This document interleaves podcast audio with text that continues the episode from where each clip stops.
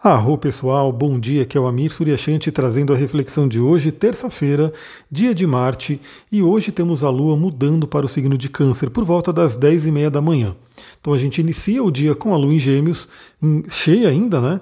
E a Lua em Câncer, a Lua muda para Câncer por volta das 10 e meia da manhã, ainda no estado cheio, e lá para as 23 horas, 11 horas da noite, a Lua vai fazer o único aspecto do dia, quadratura com o Sol, que é um aspecto de tensão, e vai inaugurar a Lua minguante. Então hoje não temos aí tanta movimentação no céu. Aliás, é realmente um convite à, à energia da semana e a tudo que a gente está passando aí nesse momento, né? Por quê? Bom, a gente já sabe que Mercúrio ficou retrógrado e não que eu queira assustar vocês, né, no sentido de, nossa, Mercúrio retrógrado é terrível, aquela coisa toda, mas eu, particularmente, porque eu já estou passando por algumas questões, então eu vou fazer um áudio específico sobre o Mercúrio retrógrado. Hoje, se eu não tiver surpresas, como eu tive hoje, né? Tive ontem, na verdade, eu vou gravar esse áudio e explicar tudo direitinho para vocês sobre Mercúrio retrógrado. Mas o fato é, isso aí não tenho o que dizer. Eu acordei de manhã, segunda-feira, né, ontem de manhã, e fui tentar ligar o computador e o computador não ligava. Na verdade, o computador ligava, mas a fonte de alimentação do computador não estava funcionando. Bom, eu já sabendo que é Mercúrio retrógrado, né, sabendo o que acontece com os eletrônicos e contratempos e assim por diante, já veio aquela, aquela coisa ali, aquele, vamos dizer assim, aquele surto, aquele desespero, falou, bom, ferrou, Fiquei aí a manhã inteira tentando de tudo, né? Tudo que eu conseguia na internet é o MacBook, então o MacBook ele tem uns macetes, umas coisinhas ali que às vezes você pode fazer para fazer com que a fonte volte a funcionar, mas tudo que eu fiz não adiantou. Inclusive abri o notebook e não adiantou, né? Não voltou a funcionar. No final das contas, eu até meio que entendi o que aconteceu com a fonte, por que, que ela parou, né? Foi realmente uma coisa física. E eu só fui conseguir resolver, né, lá, por, por né, depois de muita luta aí, que eu moro no mato, né? Então tive que ir para a cidade. E no que eu estava lá na cidade, eu ainda tive a sorte de ter ligar para uma loja onde essa loja tinha uma fonte lá que, embora seja genérica, era uma fonte para MacBook, e eu fui lá testar, né? Pedi para ela para eu poder descer lá e testar para saber. Porque assim, se o notebook ligasse e carregasse com a fonte, né, a outra fonte, significaria que era realmente a fonte o problema. E foi o que aconteceu. Né? Eu levei o notebook lá, peguei a fonte dela, liguei no meu notebook, ele começou a recarregar, começou a né, acender a luzinha, tudo certinho, e fiz os testes, tudo, vi que realmente a minha fonte tinha morrido. Então, assim, eu já tive aí, já iniciei a fase do Mercúrio retrógrado com esse belo presente, entre aspas, né, que deu um prejuízo legal, e além de perder praticamente o dia correndo atrás disso. Agora, novamente, eu vou fazer um áudio específico para Mercúrio retrógrado, mas vale dizer que não quer dizer que isso vai acontecer com todo mundo. Você tem que olhar o seu mapa como um todo e o seu contexto. No meu caso especificamente, eu já estou com Saturno, né, o senhor né, que bloqueia, eu já tenho falado isso para vocês há um tempo, já mostrei inclusive no meu áudio, no meu Instagram. Eu estou com Saturno bloqueando o meu Mercúrio. Ou seja, Saturno está bloqueando o meu Mercúrio, o Mercúrio retrógrado no meu mapa aconteceu na casa 8, que é uma casa de crises, e aí deu no que deu. Né? Então, mas aí a gente vai falar mais sobre o Mercúrio retrógrado no áudio específico. Vamos falar do dia de hoje. Então, primeiramente, a Lua entrando em Câncer traz a energia desse signo para a gente trabalhar. O signo de Câncer é um signo do elemento água, é um signo que vai trabalhar muito a questão das emoções, a questão familiar, a questão do lar, a questão dos antepassados. Então isso vem à tona para a gente poder trabalhar. É, como já temos aí essa questão do Mercúrio retrógrado e já dando uma palhinha para todo mundo do próximo áudio, né?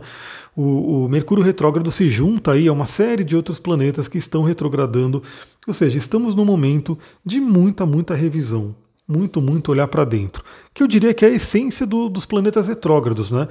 Lembre-se, não quer dizer que o planeta retrógrado, principalmente falando do Mercúrio, né, que é o mais conhecido, ele tem que necessariamente queimar seus aparelhos eletrônicos, dar bug, dar pau, dar problema. Ele não tem que necessariamente fazer isso.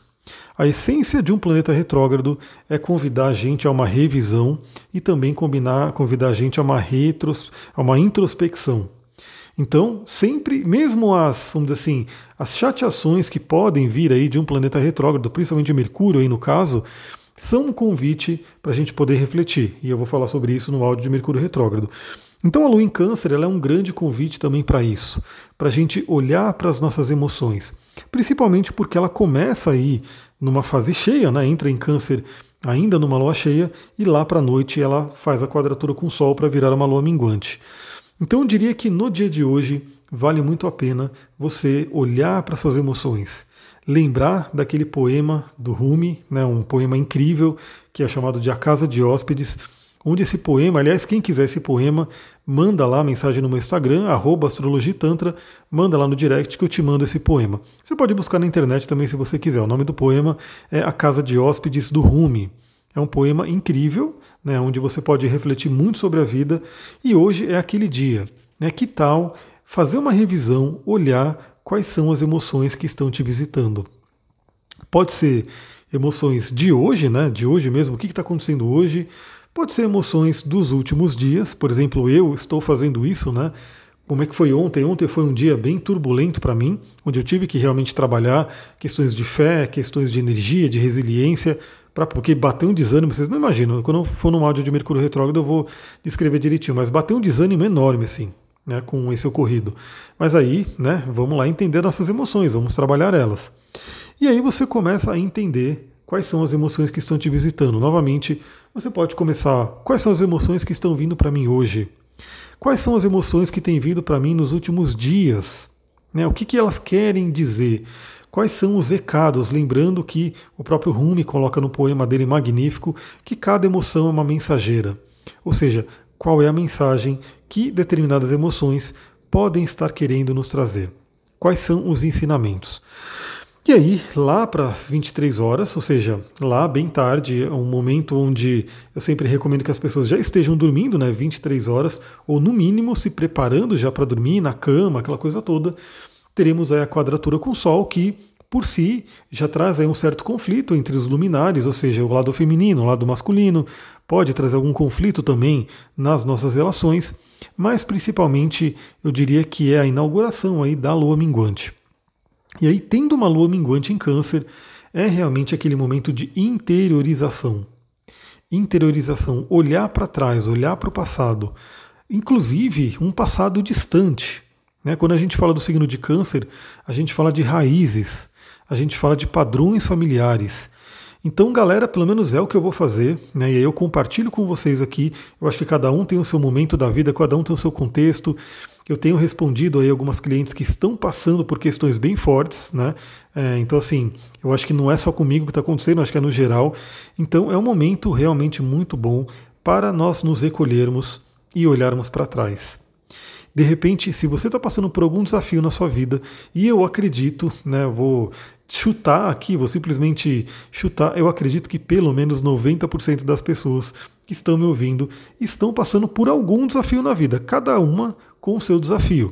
Né? Mas todo mundo está passando por um desafio, até porque senão não estaríamos aqui. Eu acho que o propósito nosso no planeta Terra é enfrentarmos esses desafios para que a gente possa crescer, para que a gente possa evoluir, enfim. Parece que foi feito assim o jogo, né? Porque o nosso mundo, ele né, ele tem aí essa 3D aqui, traz muito desafio para a gente. Então, todo mundo pode estar passando por algum desafio, cada um no seu tipo de desafio, no seu momento de vida, no seu contexto, e aí vale a pena você olhar para trás, você olhar de repente o que, que lá atrás, o que, que lá na infância, o que, que de repente você pode até carregar de antepassados. A gente sabe que temos aí o conceito de DNA, do campos, campos morfogenéticos, coisas que às vezes ficam instaladas na gente, são padrões familiares. Novamente, para quem de repente não, não, acredita tanto nessa questão de padrões de, de antepassados, é simples, se visualize na sua infância. Né? O que de repente na sua infância pode estar influenciando o momento que você está passando agora e o desafio que você está passando agora.